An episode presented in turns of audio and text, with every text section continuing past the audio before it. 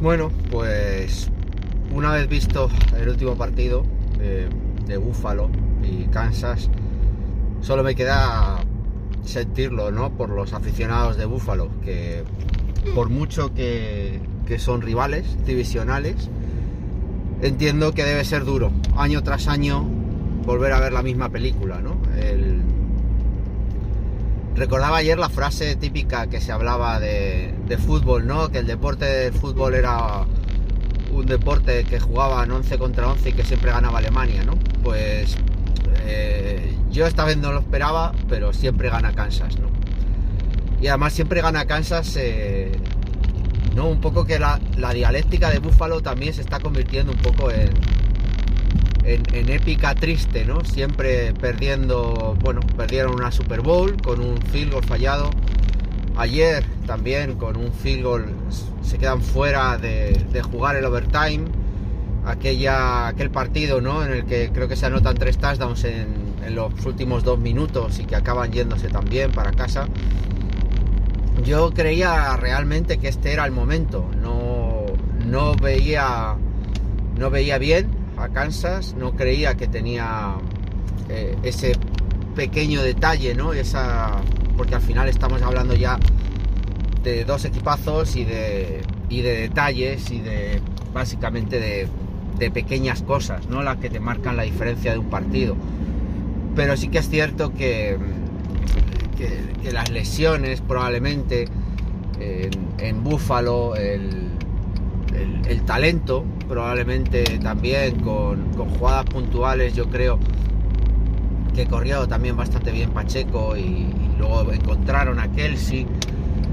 Eh, algún balón también de Mahomes, yo creo que, que, excelente, aunque yo creo que Allen también hace un partidazo de nuevo, eh, convirtiéndose yo creo en uno de los, de los duelos ¿no? de, la, de la NFL ahora mismo, de, esta historia de, la NFL, como antes hablábamos de los Brady Manning, pues estos enfrentamientos entre Mahomes y, y Josh Allen yo creo que también se convertirán en algo parecido. Pero bueno, son, son al final detalles y son situaciones puntuales, pero cuando siempre, una vez tras otra, la moneda cae del mismo lado, que es la de Kansas, yo creo que hay que pensar algo más. No quiero echarle la culpa a McDermott, no quiero ahora mismo tampoco abrir más heridas, pero creo que hay detalles que al final te marcan este tipo de cosas y, yo creo que están desde la banda, sinceramente, ¿no? El, no digo que tenga que la culpa al entrenador de que se falle un field goal, pero, pero sí que creo que hay un tema de, de cómo ha gestionado McDermott este tipo de partidos en la cumbre durante mucho tiempo. Ya, ya New England siendo un desastre le costó ganarnos eh, y continúa continúa de, vez en cuando perdiendo con nosotros, ¿no? Es como si tuviera como si tuviera un trauma, como si se sintiera inferior, ¿no? A, a los equipos. Yo creo que hay una parte ahí de, de pérdida de la tranquilidad, de, de, calma, de gestión del partido. Eh, el coordinador ofensivo yo creo que, que también debe también eh, crecer. ¿Significa esto que hay que echar a McDermott? Pues yo creo que no.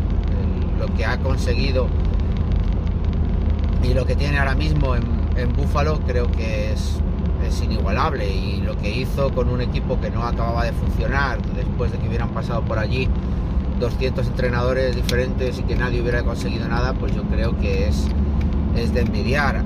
han cometido algunos errores durante la temporada, evidentemente también han tenido problemas con jugadores claves que están lesionados, como Travis White y, y Milano y creo que todavía les falta ese punto más mental de, de, de preparación, de, de ver eh, la temporada regular probablemente de otra manera y la temporada de, de, playoffs de otra.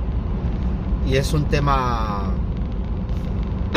es un tema mental. Como lo dije el otro día, eh, ya no me acuerdo sobre qué partido, pero que el estado mental, yo creo que fue con Detroit, ¿no? El estado mental, la dialéctica que te creas cada año, el, poner la foto, ¿no? De ese field goal fallado durante todos tus entrenamientos de postemporada para, para acordártelo bien, Eh, bueno, muchísimas, muchísimas, muchísimas situaciones que yo creo que, que Buffalo debe hacer para cambiar un poquito esa, esa historia y esa dialéctica, ¿no?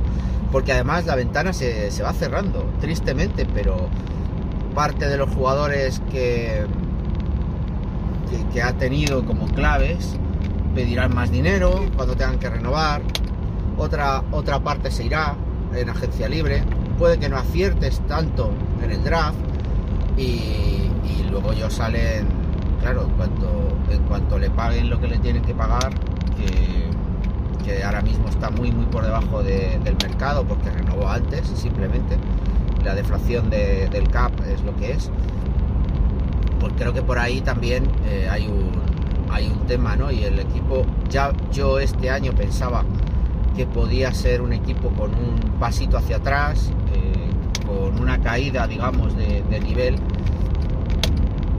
Y no ha sido así. Yo creo que han competido y han llegado hasta, hasta Kansas, ¿no? Porque probablemente eh, es Kansas, ¿no? Su bestia negra es curioso, ¿no? Ya no sé tampoco qué habría, qué habría pasado contra un Ravens, que, yo creo que están también un puntito por debajo, pero, pero bueno, estaban ahí, o sea, eran, eran uno de los dos, tres equipos ¿no? mejores de la, de la AFC, o sea que tampoco, es que al final, tristemente a esto solo gana uno.